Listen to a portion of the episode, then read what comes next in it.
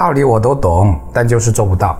这恐怕是无数人常说的话，甚至成为了很多人的口头禅。在此，我想问一下：道理你都懂，可你为此做过什么了呢？持续多长时间呢？很多人压根连第一步都没有迈出，就以道理我都懂的理由待在原地。这个世界上最容易找的就是理由了。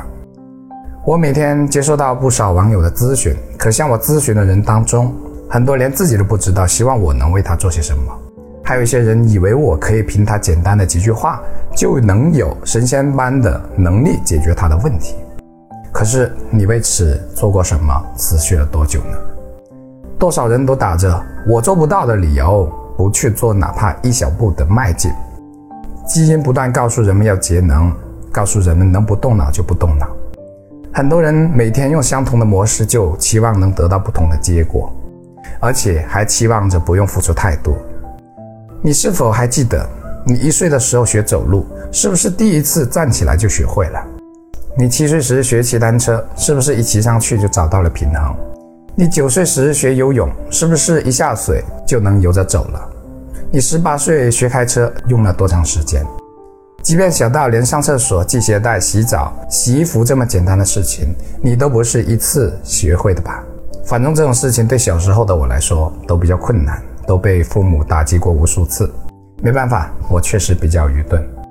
还有你知道吗？你能听懂我说的话，能看懂字幕并认识每一个字，这本身就是一件了不起的事情。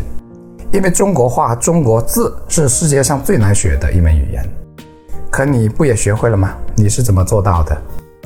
这世上几乎没有一件事情是可以立竿见影的，都要经过反复的尝试，期间还要经历无数次失败，何况是和性格有关的改善呢？